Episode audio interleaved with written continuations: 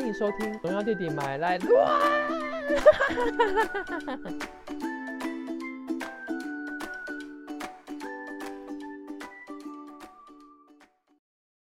荣耀弟弟讲怎样，就是爱讲互你知影。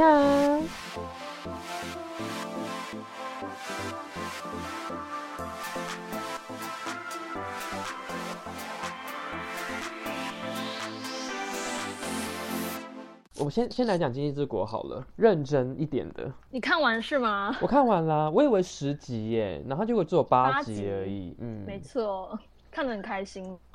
看得很开心。没有，因为我老公死啦。我真的很想一开始就跟你爆这个大雷，可是想说我觉得他应该是的，不然为什么预告没有后面就没有他了？应该就他就死了啦。哦。你有你有注意到就我有注意到啊，所以应该就知道他死了啦。只是我真的要说，就是他死的那一幕真的非常帅，有够厉害的。就是看着远方，然后没有看那个、那个、那个那个整个，不管是光线还是他那个神情、台词、那个、那个肢体，哇，天哪！爱丽丝到底什么时候才要整理她的头发？我真的是，我我我我我看了这么多 集，反正就看了这一这一整季，我最想知道的是，他为什么不不不弄一下头发嘞？哦这个很颓废啊，可可能他一直在玩游戏啊。不是他，他连到了那个那个 beach，他还不嗯整理头发，感觉就是连去那边洗澡都不想洗，那个感觉根本就没洗过头发，没有在没有在顾外形的，不是那个感觉就没有洗过头发啊，嗯，对啊，就是为什么就不能像那个巨屋一样，就是头发至少还蛮好看的，这是让我最不能理解的，好好。哦，这个这个开场好像还不错，至少不会那么不会那么认真。对，嗯。你要讲认真的吗？后面会有认真的啊，后面会有认真的、啊，就是我我决定，我决定就是要回归我的本业一下，就是嗯、呃就是我要找到我自己的路，影评啦，评，然后我要分析结构。很多这种就是影评的这种 YouTuber 或是 Podcaster 等等的，就是他们不太会讲到一些很深层，就是结构性的东西。那我决定我就要走这条路，这样子嗯，然后到后面我们再歪回去，就不知道怎么歪，就在看这样子。我我帮你拉歪。拉你要拉拉歪哪里？他本来就歪左边喽。放上面啊，哦，我这不是这不是，那有时候那个重力加速，有那个重力过大，那走一走它是自己往下掉，这是没办法的。OK，那我尽量。好，我们开始吧。可以一直往上，你就知道那个重量太轻。好好好，那个经济之始国》这一部剧啊，对，我们要先讲，就是我们虽然感觉好像是什么要讲电影，但如果有好的剧，我们还是会同步分享给大家这样子。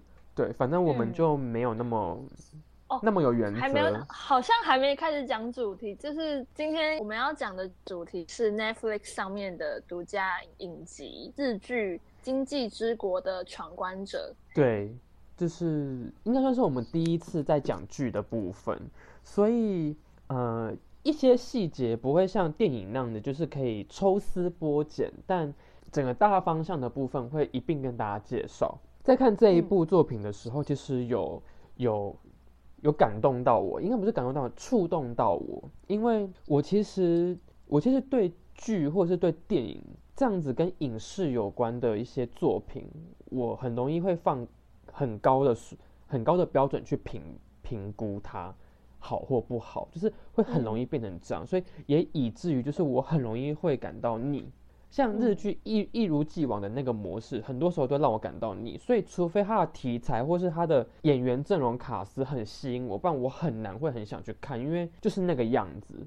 然后可能十啊十三集或十集的节目，然后第七八集会开始遇到重大的挫折，然后两个人会开始可能就是遇到状况不能在一起，然后最后再给你一个大回转，然后撒糖让你让你知道哦他们是好的结局，这样就是我有通常都觉得太腻了，除非长相长得很好看，例如说这个人他是丁田启泰，那就必看，他演再烂的剧我都看这样子。那为什么我会说就是这一部作品有触动到我？因为他瞬间让我觉得我好像在看一部很新潮的现代的美国电影，或者是美国影集，就他的节奏跟他用的音乐，还有音乐跟画面的那个节奏感跟契合度，都让我觉得是跳脱日本一如既往的那个框架。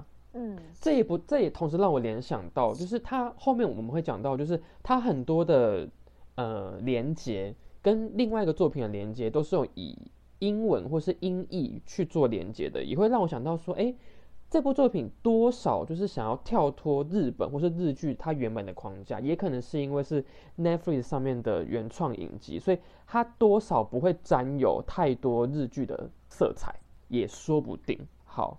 那有看过这个作品，就应该就会知道嘛。其实很多时候就会拿，就会让我联想到，例如说之前很有名的小说改编电影《饥饿游戏》（Hunger Game），或者是更早之前的大逃杀。他们他们的就是类似这种，例如说我想要让自己活下去，或是我为了谁活下去的这种心情，其实在这些作品里面都可以看得到。然后这也是，呃，我们之前好像有。聊过的，就是为什么日本的不管是动漫、小说，会有这么多类似这样子的一个情节发生？就是我们也有讨论过。你说讲就是内心层面的部分吗？而且就是他会用这样子的方式呈现，就是会把一群人然后闹到一个异世界去，然后开始互相残杀。透过互相残杀之后，然后去揭露他本身内心的缺陷。然后透过这样子一连串直视死亡的过程，去找到他自己真正的价值。为什么台湾没有这个作品？诶，台湾很少有这样子世界观的东西出现。为什么日本这么多？这是我们很值得可以去思考或是去看到的部分。哎，你你这样说，我突然想到一个，台湾其实也有一个类似的吧？几年前的那个《天黑请闭眼》。哦，我觉得这个世界观的大小差很多。嗯。因为，呃，天黑请闭眼这一些人是他们彼此都有连接的，他们不一，对对对，他们他们不一定真的有什么对生活绝望的部分，他们也有可能只是刚好被凑合到这个地方。可是，就例如说经济之国来说好了，我们可以看得到，每一个人都是有痛苦的，他们在生活感觉到痛苦，或是在生活中有某一种包袱捆住他们。所以他们才会来到这个地方。所以就这个结构性的力度来说，天开且并也不足以，我觉得不足以跟他们相比。嗯，对，因为那个整个世界观来说，就跟小屋遇到大屋一样。哦，对对对对对。好，然后所以也因为这样子的关系，就是我们一开始会不知道他为什么会到嘛。可是作品应该说影集用很快速的方式，然后节奏性很强的方式去。告诉我们这个人他以前怎么样，他曾经面临过什么。例如说，主角他有一个就是偏偏心的爸爸，跟一个凡事喜欢争风头的一个弟弟。那我的老公他怎么样了？他可能生活中有一些不愉快，他可能感觉上是这三个里面最认真过日子的。可是他有什么？他他跟了一个就是老板的，他就当小三嘛。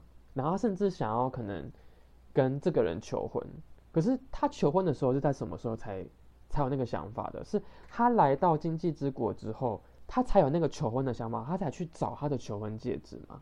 嗯，如果今天他没有到那个地方，他会继续这样子浑浑噩噩下去吧？他应该不会这么有想要做决心做这件事情。然后像好那个张太，虽然我觉得他第三集很烦很吵，就是只会哭，真的烦到不行。我对于正男型这种角色，我真的太烦了。可是后来 后来怎么样？我我有感动到的地方是什么？呃，他一样讲了他原本的那个故事。他妈妈就是就是被骗被骗色嘛。我觉得他拿妈妈。带着他，然后妈妈诚心的去接近这个宗教，然后接近到愿意把身体奉献给他。同样的，当那个女生要跟张太做爱的时候，她同样也在讲的那一个祷告词，是不是就跟当初的妈妈一样？即使她觉得妈妈可能不好，可能怎样的，可是她跟她妈妈做同样的事情，哎，嗯，对，对，这是这是既讽刺，然后又一个无法割舍的一个连接。然后最后他的转变是什么？就是他选择让他的好友阿丽丝活下去。阿丽丝活下去。对对对，嗯好，那现在我们就要讲了，就是，呃，其实每一个角色主要主要的三个主角，就是他的好友跟我们主角呃三崎贤人，嗯在这部作品里面，我们都可以看到前我们之前一直讲过的角色转变弧线非常明显嘛。他们的弧线是从怎么样的转变？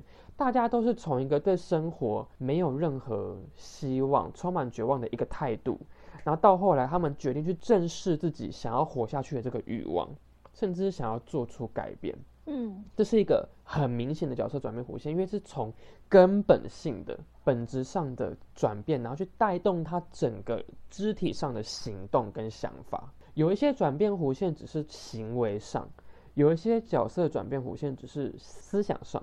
可是这个的话是，它甚至变成一个本能反应。当遇到了红心七的那件事情的游戏的时候，他本能反应是不是他其实也想活下去，所以他只能大哭，因为他面对他这样子自己的时候，他只能用哭去承受这一切所有的。他可能觉得他怎么会这样，或是背负着他朋友对他的骂名等等的。嗯好，那今天我们要讲到一个新的概念是什么？触发事件。触发事件的话，有一些人会把它跟呃面临到的困难。今天我们在写一个故事，或是我们在写一部作品、编剧剧本，嗯、你不可能给一个角色一帆风顺的故事主线，他必须要面临挫折。这个挫折是什么？我们最常看到的就是爱情戏嘛，爸妈阻止你跟他在一起，或者是今天有男二、女二的出现，然后小三出现去阻止你这一段婚姻，都有可能，嗯就叫做嗯挫折。可是何谓触发事件？挫折跟触发事件应该是应该说挫折这个词在触发事件里面它是被涵盖住的。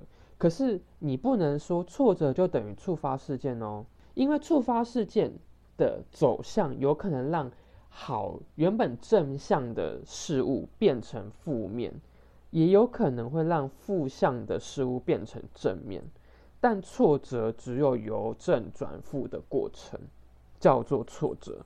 哦，听懂，嗯听得懂吼？好，嗯嗯，所以说触发事件对我来说，主角爱丽丝的触发事件是什么？就是那一个红心期的游戏，因为他他朋友他死掉，对他从这个游戏里面正视了他自己想活下去的心情。那他后来不是就瘫在那边，然后一动也不动吗？你要说嗯他、他他拒绝接受吗？不是哦。好，为什么我要提到拒绝接受这个概念？我们等一下来。触发事件是什么？是一个必须彻底改变主角生活中维持平衡的力量。好，为什么我会说它是一个彻底改变？我原本爱丽丝的生活就是一个低低水平颓废的过程，一个生活模式嘛。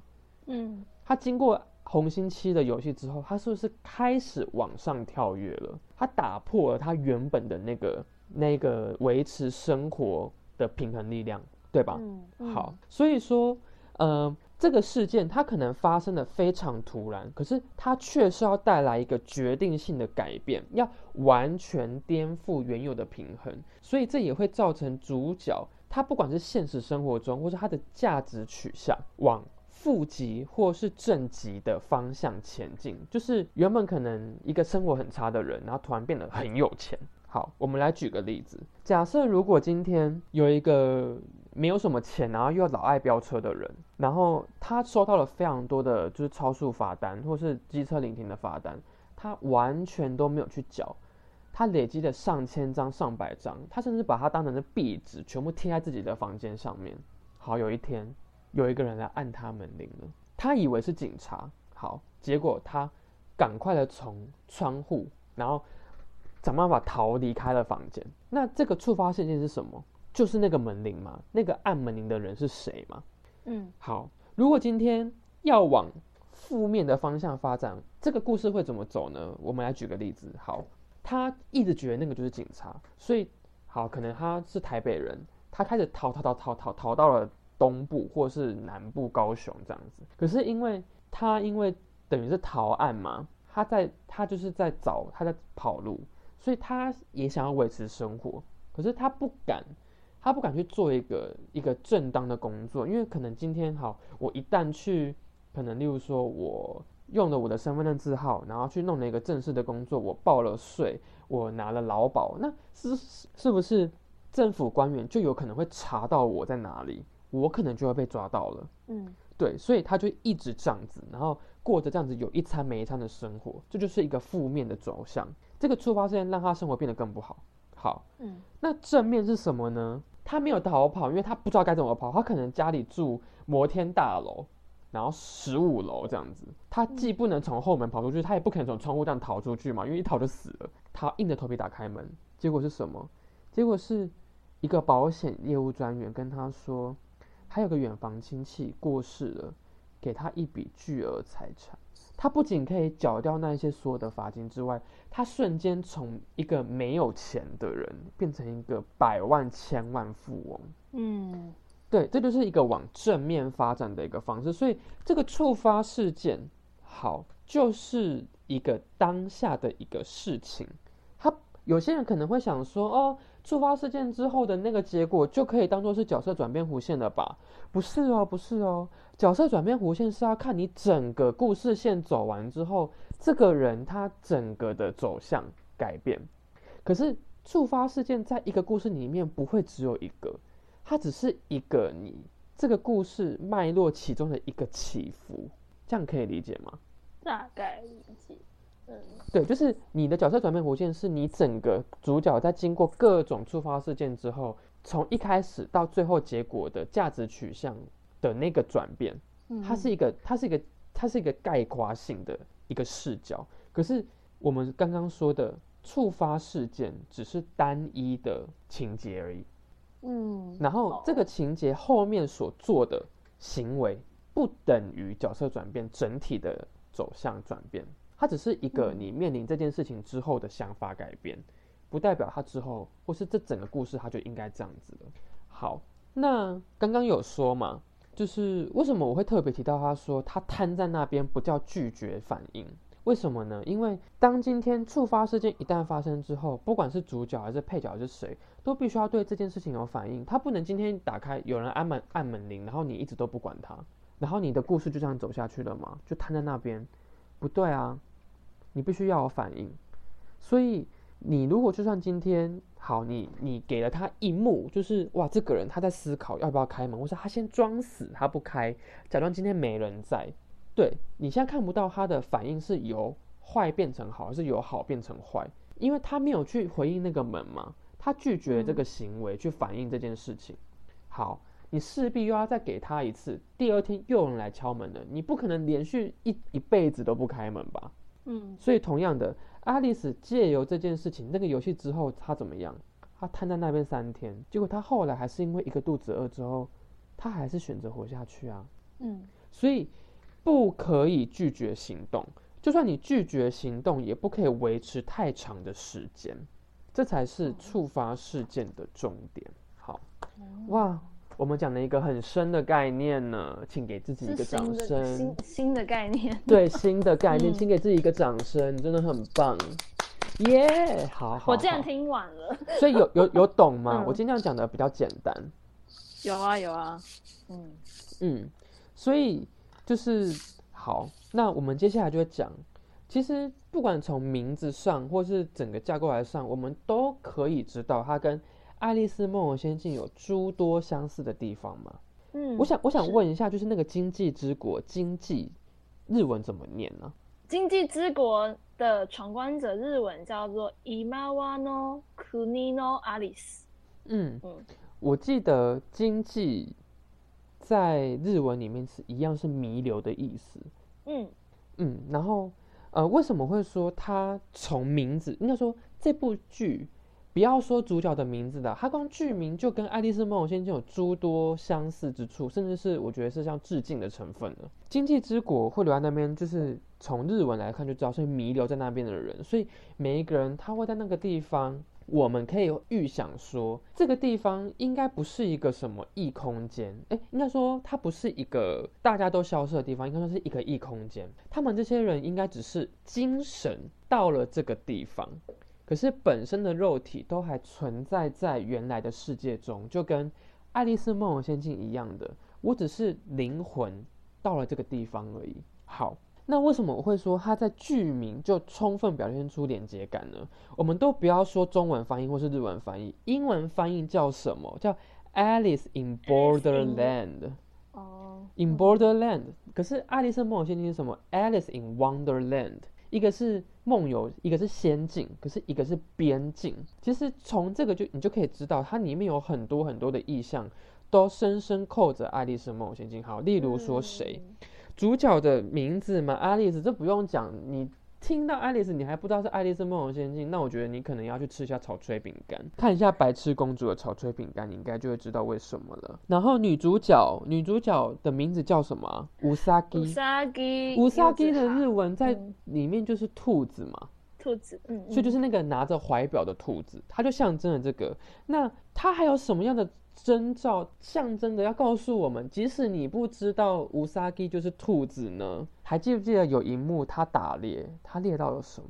就是兔子啊，就是兔子，他已经告诉你了，嗯它就是兔子。所以兔子在《爱丽丝梦游仙境》里面是代表什么？他帮助爱丽丝嘛，嗯，对不对？是是，从一开始到后来，一直都在帮助他啊。好，那那个嘞，海滩 beach 的创始人是谁？我有点忘记他的名字了。个帽匠，帽匠，嗯，帽匠。然后他在现实生活中他是干嘛的？卖帽子的，子所以他就是那个啊、crazy hat，他就是疯帽子嘛。嗯他，象征的就是这个。最后我一直在找那个就是充满智慧的猫，我之后找到了。嗯，是那个巨就是那个巨屋，因为巨屋嗯的日文名字叫奇西亚。是，奇西亚在日文版的《爱丽丝梦游仙境》那只猫的名字也叫奇西亚，是一模一样的名字。嗯嗯嗯，所以即使一开始我们看到他对主角那那么坏，可是从这样子的意象来去判断，跟第八集我们看到的那个结尾，我们多少可以知道这个巨屋应该在后面第二季的表现会跟主角站在同一个阵线，甚至是帮助他破关。嗯，这跟《爱丽丝梦游仙境》一开始爱丽丝碰到那个猫的时候，那个猫也是捉弄她，也是干嘛的啊、可是后来他给她很多中肯的建议，甚至说了一说了一些很至理名言嘛。他说什么？当你不知道往哪边走才是正确的时候，你走哪一条路都是对的。所以也同样的去会去让我猜想，在第二季的表现，他应该会是主角。呃，有希很重要的一个得力的队员之一，会帮助他之类的，会帮助他。对对对，嗯，嗯，好，那那个我们最后看到那个大魔王，其实你就可以知道了嘛，就是他应该就直接象征那个红心女王，对，那只是他可能没有想要用的那么明显，所以他用了黑色黑色的形象，嗯。然后甚至是他在那个呃最后不是有荧幕上他讲话，然后露出他的真面目，对，他坐到的椅子也是一个皇后椅、皇冠椅，都有那种就是女王的那种 queen 的一个特质之外，呃，我们在《爱丽丝梦游仙境》这一部童话故事里面，我们是可以看到红心女王她的她的手下是谁啊？是那一张张的扑克牌牌纸人。嗯，那你看哦，这个游戏不也很像是她的她的那些守卫，他的手下嗯吗？是去攻击那一些要反抗他，或者是玩游戏，就是杀害那些人嘛。然后留下的每一张张纸牌，我觉得都跟这个意向是有所扣合的。卡牌跟纸牌人跟游戏之间哦彼此扣合的程度，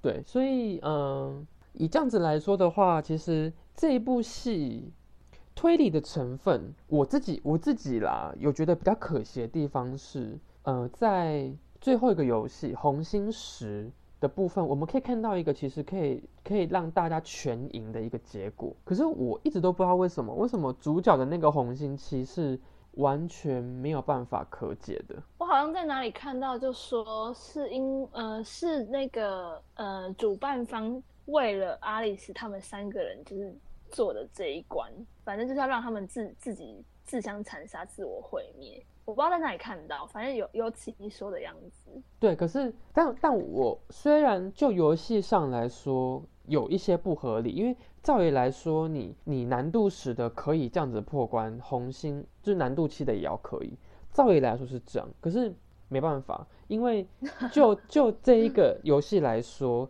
它能否完美通关并不是重点，重点就是它是一个触发事件。它的这个游戏带出来的是主角后面七集所有他的人生态度，或是他对于这整个游戏世界的一个改变，一个想法改变，这远远比合不合理重要多了。所以我们也可以看得到，主角他原本对于这个生活、对这个人生是完全没有希望的，可是他开始怎么样？他开始背负着好友的信念活下去。完全可以痛哭一场。嗯，对，我觉得这也是，嗯，我觉得日本人在写这类型题材的剧情的时候，他会一直想要告诉我们的一个信念是：虽然这个游戏里面有很多很多绝望的元素，可是你不难看出希望的种子正在萌芽。我觉得日本人很喜欢，就是在一连串的失望啊、挑战之后，他会在结局的时候圆回来，让你导向一个正向的结局。对，所以这也就是我看完之后，我不太我会紧张，我会难过，会怎么的？可是我心里会有一小块是一个温暖的感觉，因为或许也有可能是我们在跟里面很多角色他们的过去背景。比较的时候，很多时候你的开心或是悲伤都是比较出来的。你可以看到一个比你更惨的人的时候，你会感到安慰。你不要觉得这件事情是你很坏很什么的，因为这是人之常情。那你今天看到一个人，就会觉得说自己好像没有这么辛苦，或是没这么惨，比比我惨的人还还大有人在，所以我觉得会觉得自己其实过蛮幸福。对，然后你今天如果看到像这样这么凄惨的人，他都可以好好活下去，那你为什么不行呢？嗯，对，所以我我觉得日日剧很常会让人有这种感觉啦。嗯，所以我前面才会说这是一个，这是一个呃有，这是一个有美剧外皮却有日剧骨干的一个作品，所以我对这部作品的话的心理评分是蛮高的，而且通常像这类型改编的作品。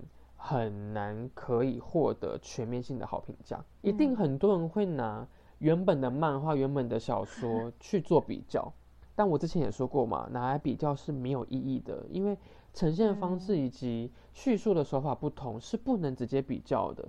可是为什么这部作品没有？显然它一定有某些部分的东西是给大家不同的想法。我自己是没有看过原作，然后影集跟原作好像有些微的。不一样，所以即使是呃漫画的观众在看剧的时候，也会有新的发现，会是一个比较有就是有新鲜感的一个作品。嗯，对，所以认真讲完刚刚的那一些，就是还是鼓励大家去看啦，可以二刷，反正他们好像今年还是什么时候才要拍。所以预计上的时间应该是明年要排了。对啊，预计要上的时间应该是明年或后年了，就是会非常久，跟李氏非常的期待耶。对啊，我决定就是重复看第三集，我老公要死之前的影子。那一集真的是看很难过啦。对，完全没有办法。我刚我刚刚在就是找资料的时候，我看到就是这一个作品的，就是一些应该算是剧照吗？嗯，我不知道你有没有看过，就是他们在呃扑克牌不是四个四个花色吗？嗯，然后他们在每一个人的，例如说呃阿里史就三崎贤人的这一张这个剧照上面，它是用嗯方块方块，你还记得是什么吗？就是方块就是智慧型，对对对。然后阿里史的就是那个剧照，它是用方块的那。图案去呈现的，也就是说，例如说有这边这部戏里面有很这么多的角色，然后它是以每一个人他是属于什么什么的属性，然后来做它的剧照的呈现，我觉得非常有创意。所以我老公应该就是黑桃喽。对，没有错，就是体力型的人，就是大家有兴趣的话可以 Google 一下，我觉得这个设计是蛮蛮有创意，虽然跟剧情没有关系，就觉得看了会蛮有，觉得有巧思啦。虽然我一直觉得，就是就是启泰在这部剧里面，就是演一个就是充满力量的一个，也不要混混，一个这样子的存在，就是让我觉得有点小小出入。但我可是不知道为什么就有种兴奋感，觉得我要多认识 他的一个面相。反差很大，对不对？对，虽然他第一集就那么给我亲，我真是有够生气的，亲怒发现亲一次。然后分开就又再给我接上去，什么意思？安达安达表示，可以可以请 Netflix 的剧组，就是请 Netflix 的团队再重拍一次，就是三十处男吗？我相信应该会有很多不一样的东西会跑出来。可以以美剧形式再拍一次吗？每一集都清一遍，Oh my god，拜托。那个最后一幕，眼看这时间快结束了，然后连个糖都还没撒，然后最后还给我关起来，大我凌晨半夜大骂脏话，靠背连骂十几二十遍，这真的可以吗？然后然后 SP 什么都没有什，么都没有，那么吃巧克力，有够生气，吃什么屁巧克力呀、然后然后然后农药地理据说已经打消要收蓝光的当然不收啊，连个连个亲亲都没有，死。亲都没有，收屁收啊，有够生气的。不的。过不过话虽如此啊，我们前几天还是把就是呃呃圣诞节活动的明信片给顺利的寄去给我们呃三十处男的两位主角了，嗯，拍手吧。对对对，好了，就是在这一个愤怒的情绪下，我们我觉得我们这一集应该要说要要个要个结束了。哎嗯、偷偷再再聊一下无关的话题好了。那个你的你的启泰，你的丁田丁田先生之后好像有一部电影要在台湾上映诶、我好像我我好像找我好像他叫做什么呢？我来找找。可是他不是主角，他好像是配角，然后男主是那个横滨流星。又是横滨流星，Yes, 哦 yes，、横滨流星。你是看腻了是吗？对长得也还好，然后包也不怎么大，你你觉得他长得还好吗？这不是我的帅菜吧？啊他头发你不觉得他头发很像三十，很像十年前 F 四的头发吗？很过时但但是啊！但是脸是帅啊、我以为是，我以为是那个言承旭哎，你竟然会这样说哈？但如果好好好今天是启泰的话，就非常帅。他下一部作品在台湾会上映的，叫做《想见你的爱》。想见你的爱啊！男主角横滨流星，女主是极高游离，BTS 防弹少年哦，什么啊？主题曲哦，哦，你你应该要看了吧？BTS 不知道为什么一直让我想到，就是丁田启泰在就是访问的时候说，他在防疫期间看他的，他深深着迷 哦。我真的是现在看到 BTS 就有点有种有种小三的感觉，根本就是根本就是来阻挠我跟他爱情发展的重要很重要的一个情景情这部这部你有打算要去看吗？一定会啊，是我老公呢。好好好好好，他最好在里面就是也有也有也有接个吻，他跟跟什么横滨流星哦，可我乱说的，如果他跟很冰流星好啦，勉强啦。没有啦，这一部非常正常嘛，这部是正常想想见你的爱。好好好好，那今天就到这边喽，来做 ending 吧。，OK，以上就是今天。农药弟弟公影集，公影集，公影集，好难听 哦，公影集，公等一下，公影集。公影集。好的，谢谢大家收听喽，拜拜。拜拜